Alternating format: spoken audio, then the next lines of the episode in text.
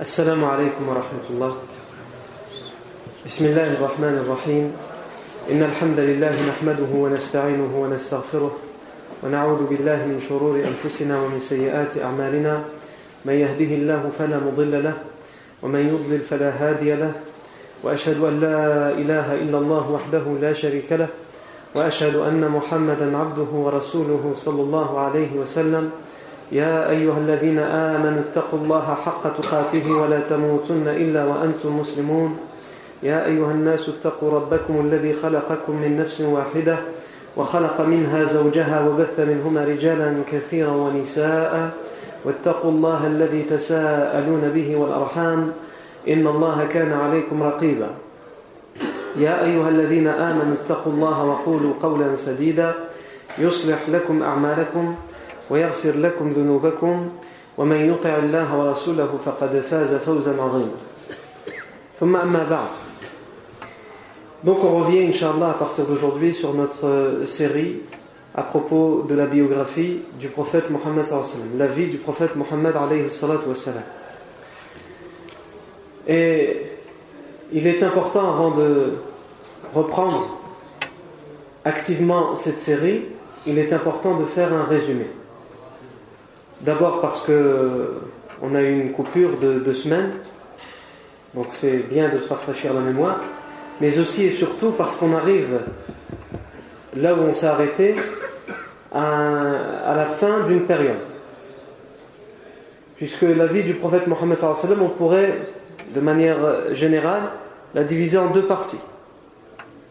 Avant la révélation et après la révélation.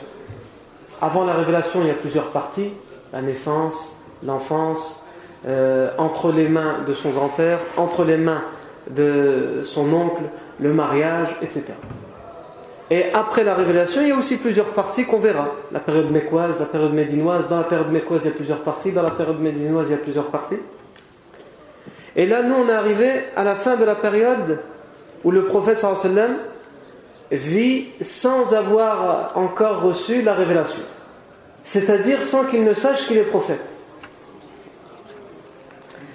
Alors, sans euh, rentrer dans les détails, on va juste citer les grands événements qu'on a vus. Tout d'abord, on a vu la naissance du prophète Mohammed sallallahu alayhi tout en parlant de euh, ses ascendants, sa lignée, de qui il descendait. Et on a vu qu'il descendait d'une tribu honorable, et que quand on suivait son arbre généalogique, il arrivait jusqu'au prophète Ismaïl, salam, fils du prophète Ibrahim, salam.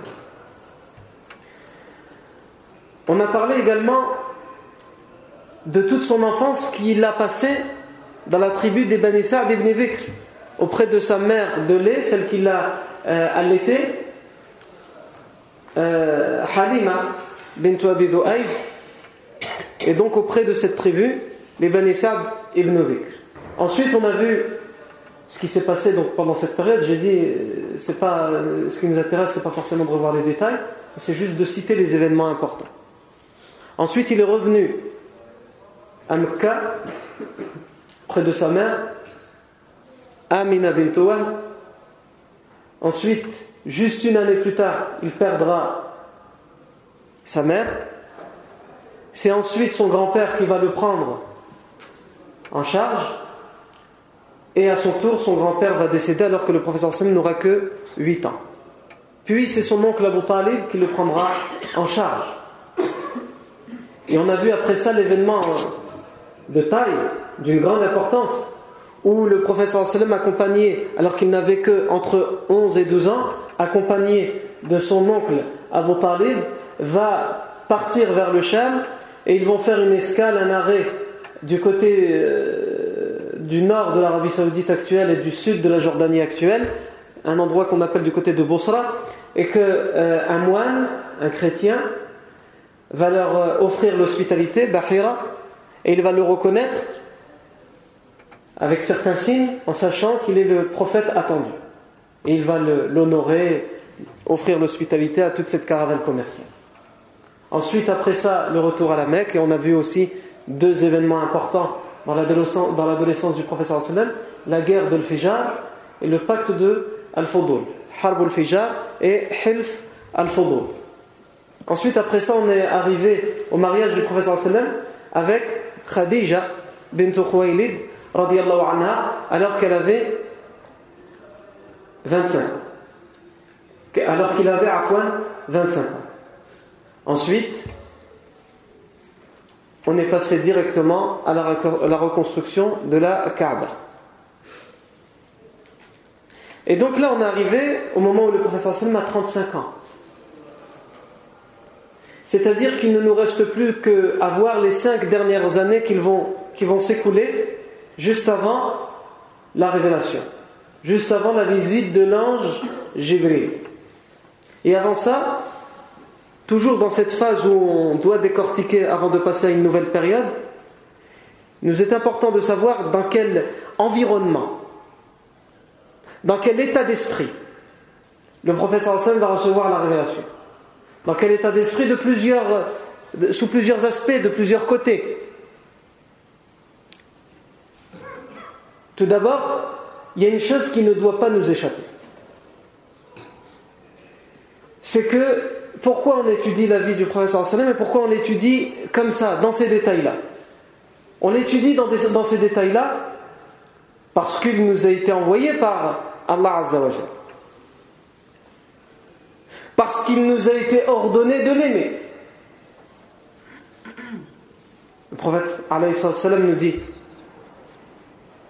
والذي نفسي بيده لا يؤمن أحدكم حتى أكون أحب إليه من من والده وولده والناس والناس أجمعين Je jure par celui qui détient mon âme entre ses mains que nul d'entre vous n'aurait véritablement la foi que lorsqu'il m'aimera plus qu'il n'aime ses propres parents, ses propres enfants et, le, tout, et, tout, et tout, le monde.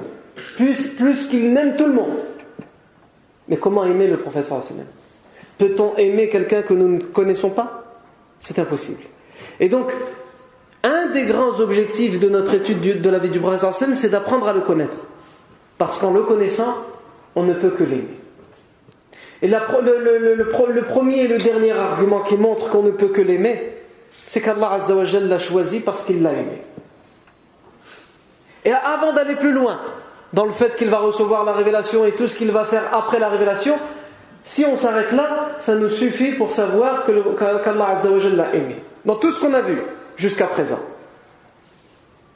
Dans un hadith, sahih, et raconté et narré par le compagnon Abdullah ibn Mas'ud, il dit Inna Allah nazara fi qulubi al ووجد قلب محمد صلى الله عليه وسلم خير قلوب العباد. فاصطفاه لنفسه وابتعثه لرسالته. ثم نظر في قلوب العباد فوجد قلوب أصحاب محمد صلى الله عليه وسلم خير قلوب العباد.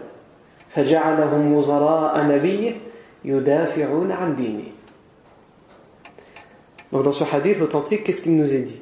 Il nous est dit Allah a observé, a regardé les cœurs de toute l'humanité, de tous les serviteurs. Et il a vu que le cœur de Mohammed était le meilleur de tous ses cœurs. Il l'a donc établi et choisi pour lui et envoyé pour la dernière des révélations. Ensuite, Allah a regardé dans les cœurs après avoir choisi le cœur du prophète Mohammed mais il a trouvé que c'était les cœurs des compagnons qui étaient les meilleurs des cœurs et donc il les a choisis comme vizirs, comme ministres, comme ambassadeurs, émissaires de, euh, de son prophète qui seraient là pour défendre la religion. Ce qui nous intéresse, nous, c'est la première partie de ce. Il a trouvé le cœur du prophète Mohammed comme étant le meilleur cœur de toute l'humanité. Allah l'aime et il l'a choisi. Comment après ça on ne peut pas l'aimer Allah, le prophète dit lui-même en parlant de sa descendance, de sa lignée, de ses ascendants. On avait dit qu'il venait d'une tribu honorable, qui elle-même descendait d'ancêtres honorables, qui eux-mêmes remontent jusqu'à Ismaïl et Ibrahim alayhi salam. Il dit Inna Allah astafa كنانة من ولد إسماعيل واصطفى قريشا من كنانة واصطفى بني هاشم من قريش واصطفاني أنا من بني هاشم Allah Azza wa Jalla a choisi, a mis sur un piédestal les descendants de Kinana par rapport à toute la progéniture du prophète Ismaël alayhi salam. Et il a élevé, choisi la tribu de Quraysh et leur descendance par rapport à toute la progéniture des Kinan. Et il a élevé, choisi, distingué la tribu des Bani Hashim par rapport à toute la progéniture et la descendance des Quraysh. Et moi, il m'a établi et choisi par rapport à toute la descendance des Bani Hashim. Comment on ne peut pas aimer le prophète sallam après ça, quand on sait ça, quand on a cette information-là? Comment ne pas aimer le prophète sallam quand on sait qu'alors qu'il n'avait que entre 3 euh, et 4 ans, Allah a envoyé des anges pour ouvrir sa poitrine, prendre son cœur, ouvrir son cœur et le laver.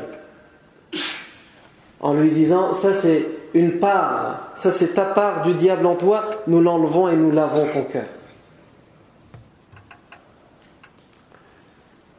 Comment ne pas aimer le professeur sallam et prendre conscience qu'il a été choisi par Allah Azzawajal quand nous nous rappelons de la version du hadith, même si, comme nous l'avons dit lorsque nous en avons parlé, que certains l'ont affaibli et d'autres l'ont authentifié, où le professeur sallam, alors qu'il était adolescent, et qui, par curiosité, avait voulu assister à une fête qu'on entendait au loin, sur le chemin, Allah Azzawajal a fait en sorte qu'il s'endorme jusqu'au lendemain matin afin qu'il n'y assiste pas. Et le prophète dira lui-même J'ai essayé une deuxième fois, je me suis aussi endormi, Allah m'a endormi. Et depuis ces deux événements-là, plus jamais je n'ai tenté ou essayé de vouloir assister à ce genre de choses.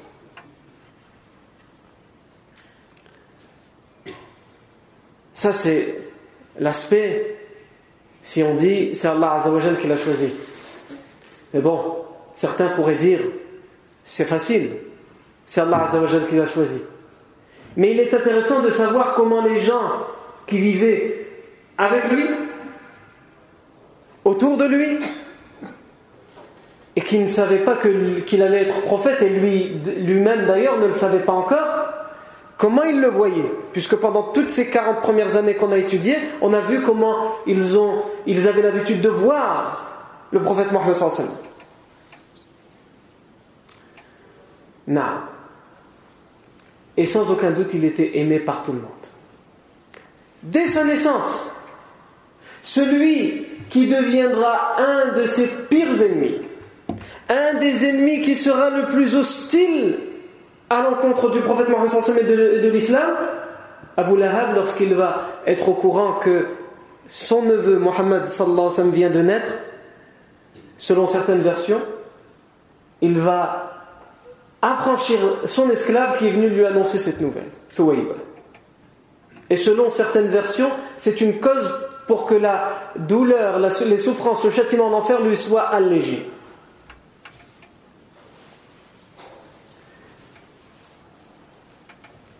On a vu la réaction de son grand-père à sa naissance, la réaction de sa mère. ici, on va dire c'est normal. Quelle mère n'aime pas son fils qui vient de naître? Quel grand-père n'aime pas son petit-fils Donc là, c'est normal. Mais on a vu Halima bint Abi et son mari Al-Harith ibn Abdel Uzza qui viennent d'habitude uniquement pour gagner euh, leur pain, comme on dit. Ils prennent des enfants, ils les ramènent dans leur campagne, ils les nourrissent avec leur sein pour en échange être, avoir un salaire et être payés. Donc c'est juste un gain-pain. Et on sait aujourd'hui les catastrophes que ça donne dans notre société, ce qu'on appelle les babysitters. À un tel point que certains, tellement ils ont plus confiance, ils mettent des caméras cachées dans leur, euh, dans leur maison. Et quand ils voient ce que les babysitters ils font avec leurs enfants, ils, sont choqués. Eh ben, il ne fallait pas aller au cinéma et laisser vos enfants derrière. Non. Eh bien, Halima bint Abi elle va être attirée par cet enfant dès le début alors qu'elle voit bien que c'est un orphelin et qu'elle ne va pas probablement gagner grand-chose en le prenant, mais elle va être attirée. Et dès qu'ils vont le prendre, alors qu'ils ne sont pas encore sortis de la ville de la Mecque, ils vont passer la nuit pour le lendemain partir, son mari, le Harith ibn Abd, euh, al-Uzza, celui qui était surnommé Abu Kabsha, va, dire à sa femme Ce n'est pas un enfant ordinaire que tu as pris. Après une nuit. C'est une part de bénédiction que nous avons eue. Et on va voir alors qu'elle est censée le rendre juste après ces deux ans, elle va refuser de le rendre et elle va supplier Amina en, en donnant énormément d'arguments pour réussir à la convaincre à ce qu'elle le garde encore. Même si elle n'a rien en échange, elle le veut cet enfant. Elle l'aime tant, il attend de baraka autour de lui. Non.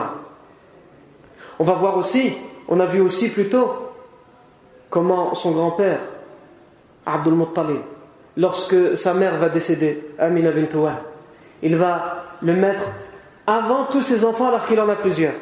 À un tel point qu'il a l'habitude, de, le professeur Hassan, lorsqu'il est tout, jeune, tout enfant, de venir s'amuser sur le tapis sur lequel s'assoit son grand-père. Et la réaction des autres, c'est de dire Tu n'as pas le droit, bouge-toi de là, bouge-toi de là. Et lui, il leur dit Laissez-le. Car mon fils, en parlant du prophète Mohammed, donc son petit-fils, car mon fils, que voici, une affaire va apparaître à lui. Il va avoir un rôle. Certains peuvent dire, pourtant il n'était pas musulman, il est mort avant l'arrivée de l'islam, comment il peut savoir ça? C'était une façon de parler chez les Arabes quand on voyait un enfant qui était beaucoup plus mûr que les autres, beaucoup plus intelligent que les autres, qui avait un comportement exemplaire par rapport aux autres, qui se distinguait des autres, il disait, cet enfant-là, si Allah lui donne longue vie, il va se distinguer des autres, parce qu'il se distingue en tant qu'enfant, donc il se distinguera en tant qu'adulte. Et c'est dans ce sens-là que son grand-père le disait, Abdul Muttalib.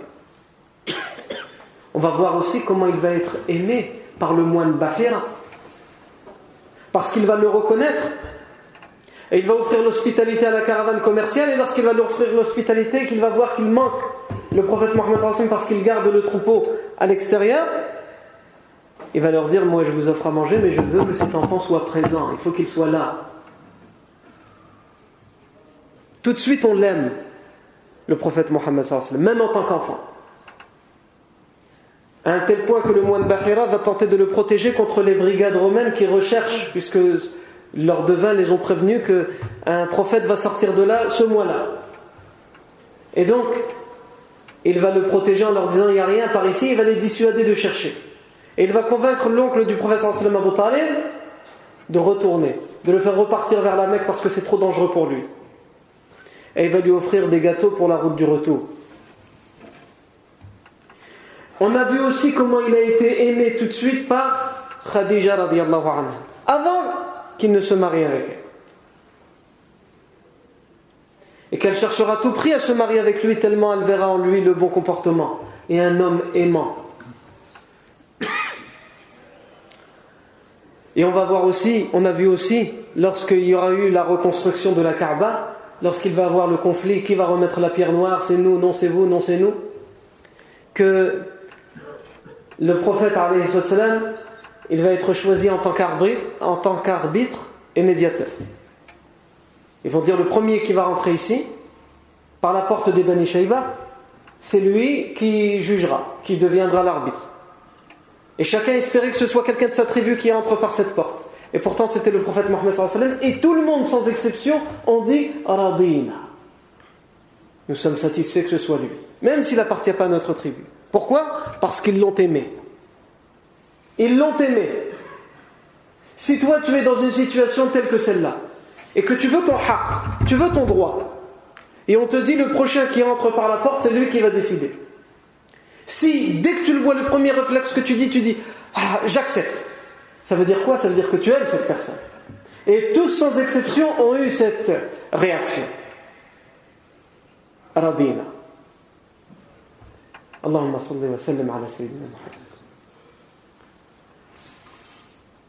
On le voit aussi à travers le surnom qui lui a été donné. Avant, avant ça, j'ai dit les êtres humains l'ont aimé. Mais il n'y a pas que les êtres humains. Il n'y a pas que les êtres humains. Les nuages, les ombres, la faune, la flore, ce qui est solide, la roche, la pierre, l'humanité, tout l'univers l'ont aimé. Parce qu'il est envoyé pour tout l'univers.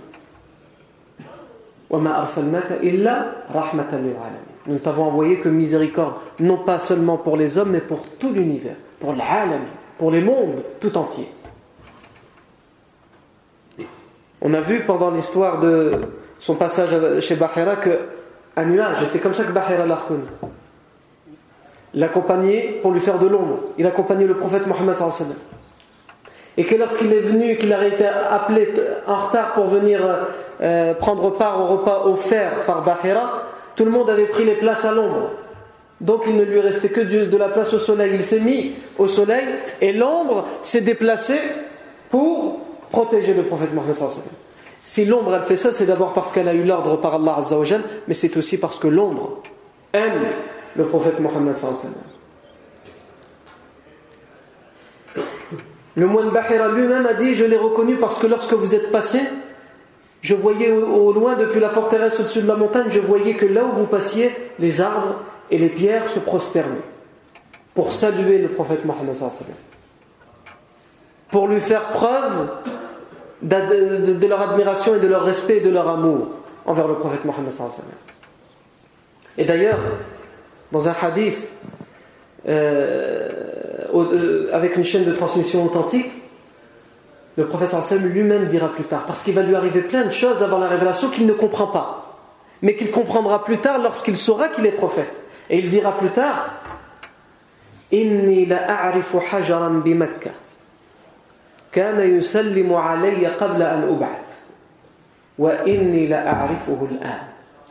Ah, bien après la révélation, il dira à ses compagnons Je connais une pierre, un rocher, qui est situé quelque part dans la Mecque. Je le connais personnellement. Il avait l'habitude de me saluer dès que je passais à côté, avant que je ne reçoive la révélation. Évidemment, le professeur Sam, avant qu'il ne reçoive la révélation, il ne comprend pas ce qui lui arrive. Et il n'en parle pas aux gens. Les gens, ils pourraient le prendre pour un fou. Mais après, lorsqu'il va recevoir la révélation, il comprend le pourquoi du comment. Je connais une pierre à la Mecque qui avait l'habitude de me saluer lorsque je passais à côté avant la révélation. Et donc là, au moment où il dit ça, le professeur Sam, il a eu la révélation. Et il dit Et je le connais encore. Je vois, je sais où elle est cette pierre. Non. Et donc, comme on a dit, il était aussi surnommé As-Sadiq al-Amin. C'était son surnom. C'était son surnom. Et ça, c'est très important à comprendre et surtout à méditer. Le fait que des gens qui sont dans l'idolâtrie, qui sont loin de l'islam, loin de l'unicité, se donnent des surnoms. Certains péjoratifs, d'autres positifs. Et le prophète sallam, ils sont tous unanimes pour lui donner ce surnom-là, As-Sadiq al-Amin. As-Sadiq, le véridique. Al-Amin, le digne de confiance. C'est donc deux surnoms, As-Sadiq et Al-Amin. Commençons par As-Sadiq, le véridique. Celui qui dit la vérité. As-Sadiq, celui qui dit la vérité. Il était essentiel et important, d'une importance capitale, que pendant tous les 40 ans où le prophète sallam a vécu auprès de son peuple, sans savoir qu'il est prophète et sans que eux ne sachent qu'il sera prophète, il était très important que tout le monde puisse témoigner que c'est quelqu'un qui dit la vérité. Si tu as l'habitude de voir quelqu'un, de temps en temps il dit la vérité, de temps en temps il ment. Le jour où il va venir et il va te dire écoute, je suis prophète, ça, ça fait partie de ses mensonges. Quand il vient te voir, il dit euh, T'es quelqu'un de bien. Ah, tu dis ça, ça fait partie de la vérité.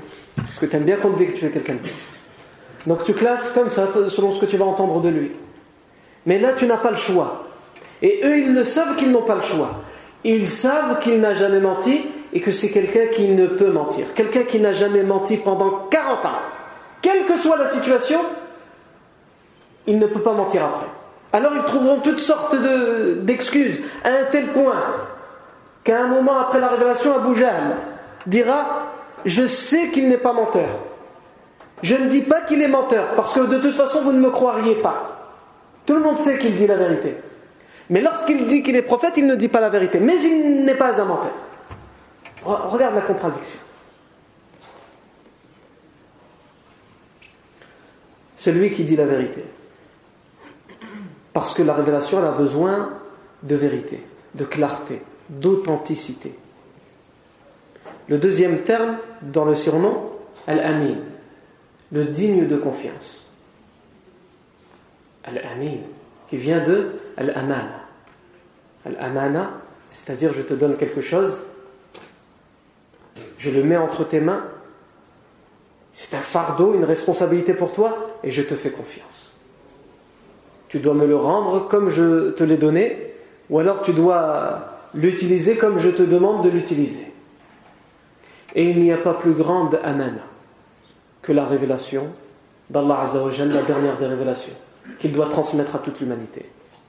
À un tel point qu'Allah Azzawajal, en parlant de cette amana, dit aradna al-amanata ala samawati wal-ard wal-jibal fa'abayna an yahmilnaha wa ashfaqna minha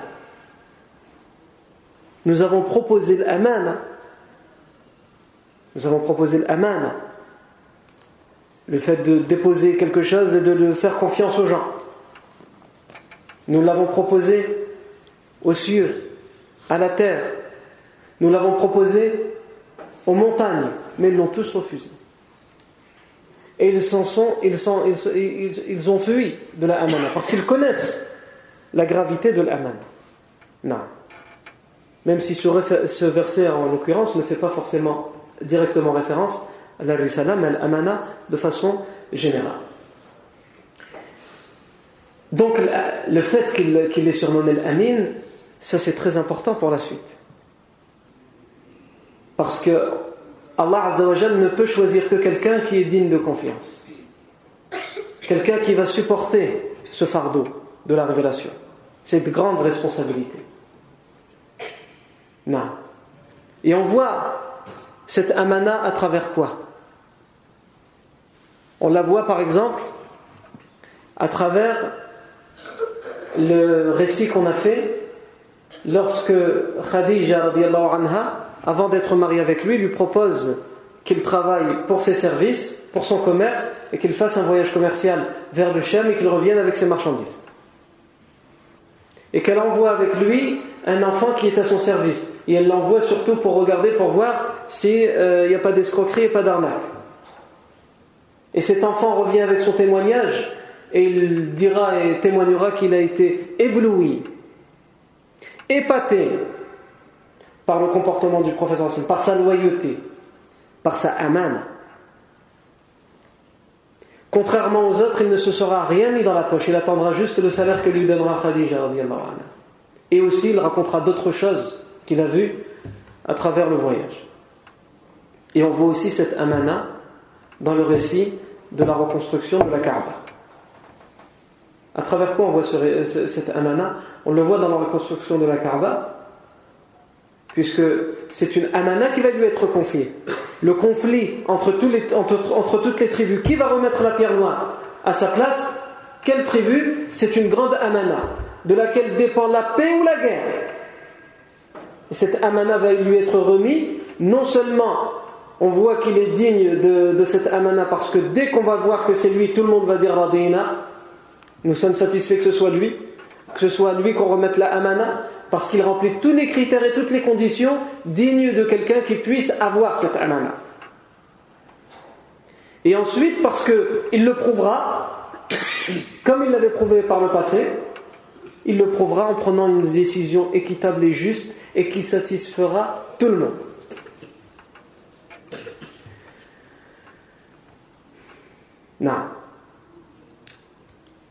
Et le dernier point à voir pour euh, se mettre dans l'état d'esprit juste avant la révélation, c'est la dernière chose qu'on a vue avant la coupure, c'était ce qu'on a appelé la notion du hums. Le fait que les idolâtres, les tribus Quraysh de Mecca, avaient innové. Ils étaient non seulement idolâtres, donc c'était déjà la pire des innovations, et ils avaient rajouté à cette idolâtrie d'autres innovations. Et toutes ces innovations, le professeur Hassan n'y participait pas. Alors que selon leurs innovations, selon, leurs règles du Homs, il devait y participer puisqu'il appartenait aux tribus de Quraysh de la Mecque et toutes les tribus de Quraysh, ils, ils, avaient mis en place des règles qui les mettaient sur un piédestal par rapport à toutes les autres tribus arabes et lui avait toujours refusé de s'y plier. Comme par exemple pendant le pèlerinage, pendant le pèlerinage, il s'interdisait les Mekwa d'aller jusqu'à Arafat parce qu'il disait Arafat ne fait pas partie de l'enceinte euh, du haram, de l'enceinte sacrée. Donc il s'arrêtait à Muzdalifa.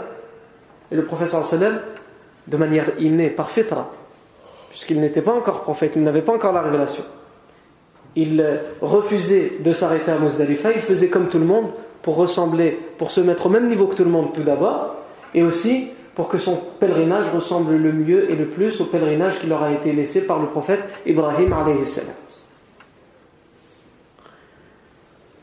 Et le prophète Mohammed et ça c'est important à savoir, évidemment le prophète Mohammed ne s'adonnait pas à l'idolâtrie, l'adoration des, l'adoration des statues des idoles. Il y a énormément de versions authentiques qui le prouvent, et nous on va se contenter d'en citer deux, et ce sera amplement suffisant. La première, c'est celle de Zayd ibn Haritha, celui qui vivait chez le prophète qu'on on dira entre guillemets son fils adoptif en français, mais c'est pas son fils. Il l'a adopté entre guillemets, mais en islam, Quelqu'un qui est adopté n'est pas le fils de la personne. Mais pour qu'on comprenne, en français, on dira son fils adoptif, Zayd ibn Haritha. Zayd ibn raconte il dit avant que le professeur Hassan ne reçoive la révélation. Je me rappelle que je faisais, alors que j'étais tout enfant, je faisais le tawaf avec lui. Et évidemment, autour de la Kaaba, il y avait énormément d'idoles et de statues. Et il y avait deux idoles connues. L'une s'appelait Isaf et l'autre s'appelait Naïla. Et c'était deux idoles connues parce que à chaque fois que les idolâtres passaient à côté, pendant leur tawaf, ils allaient s'essuyer à ces deux idoles.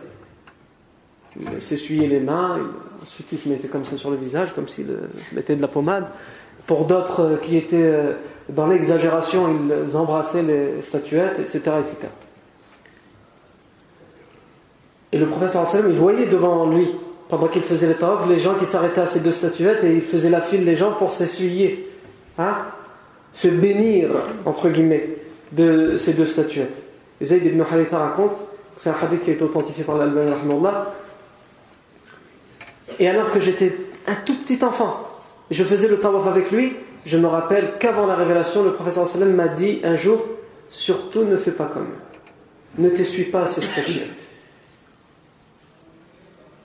Et lui, étant donné qu'il est enfant, Zayd ibn Halifa raconte, c'est comme tous les enfants. Quand tu dis à un enfant, il ne sait pas pourquoi, mais tu lui dis surtout ça, tu touches pas. Qu'est-ce qui va se passer après? Il va le toucher. C'est quand il va toucher que ça va le faire mal, c'est là qu'il va comprendre pourquoi tu lui dis touche pas. Si tu n'expliques pas, tu lui dis euh, n'importe quel enfant, c'est comme ça. Hein, ceux qui ont des enfants, ils le savent.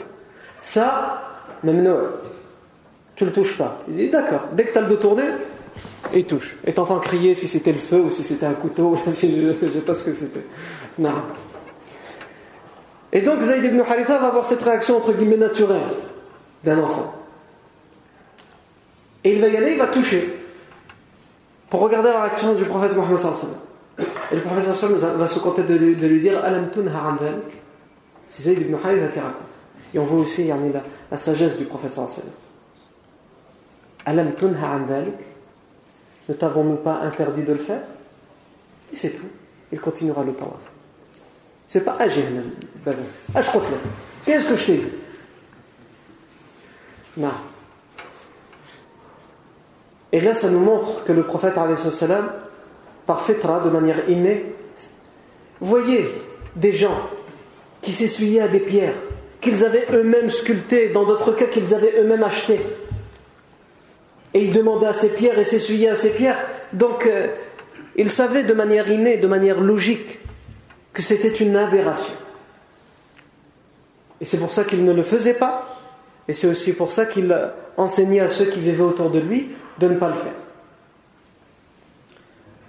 La deuxième version, qui a été authentifiée par euh, Al-Hakim et aussi par Al-Albani, c'est qu'on nous raconte que euh, à un moment, pendant le pèlerinage, donc il y a des Mekwa qui ont l'habitude d'offrir de la viande à tous les pèlerins. Et le professeur Hassan fera partie des pèlerins dans le pèlerinage et on va poser devant lui, donc avant la révélation, un plat avec de la viande. Et le professeur Hassan refusera de manger avant qu'il n'ait prophète. on va lui poser la question pourquoi tu ne manges pas? Il va dire je me refuse, je refuse à mon corps, je refuse de prendre part au repas ou de manger les viandes qui ont été égorgées pour les statues, sur les idoles. Et pour lesquelles, lorsqu'on a égorgé, on a évoqué autre que le nom d'Allah Azzawajal. Non. Ça, c'est aussi une version qui est authentifiée. Donc tout ça, ça nous montre que le professeur sallam est préparé depuis son jeune âge, dans sa fitra, dans tout ce qu'il a vécu, dans toutes ses expériences, qu'il est préparé à la révélation. Alors, euh, il y a une question qui est importante, deux questions qui sont importantes avant de passer dans la révélation. Ces deux questions, c'est premièrement l'environnement euh, général juste avant la révélation. Comment est-ce que les chrétiens s'y attendaient Par exemple, les chrétiens qui vivaient dans la péninsule arabique? Est-ce que les juifs s'y attendaient ou pas du tout? Est-ce que les idolâtres s'y attendaient?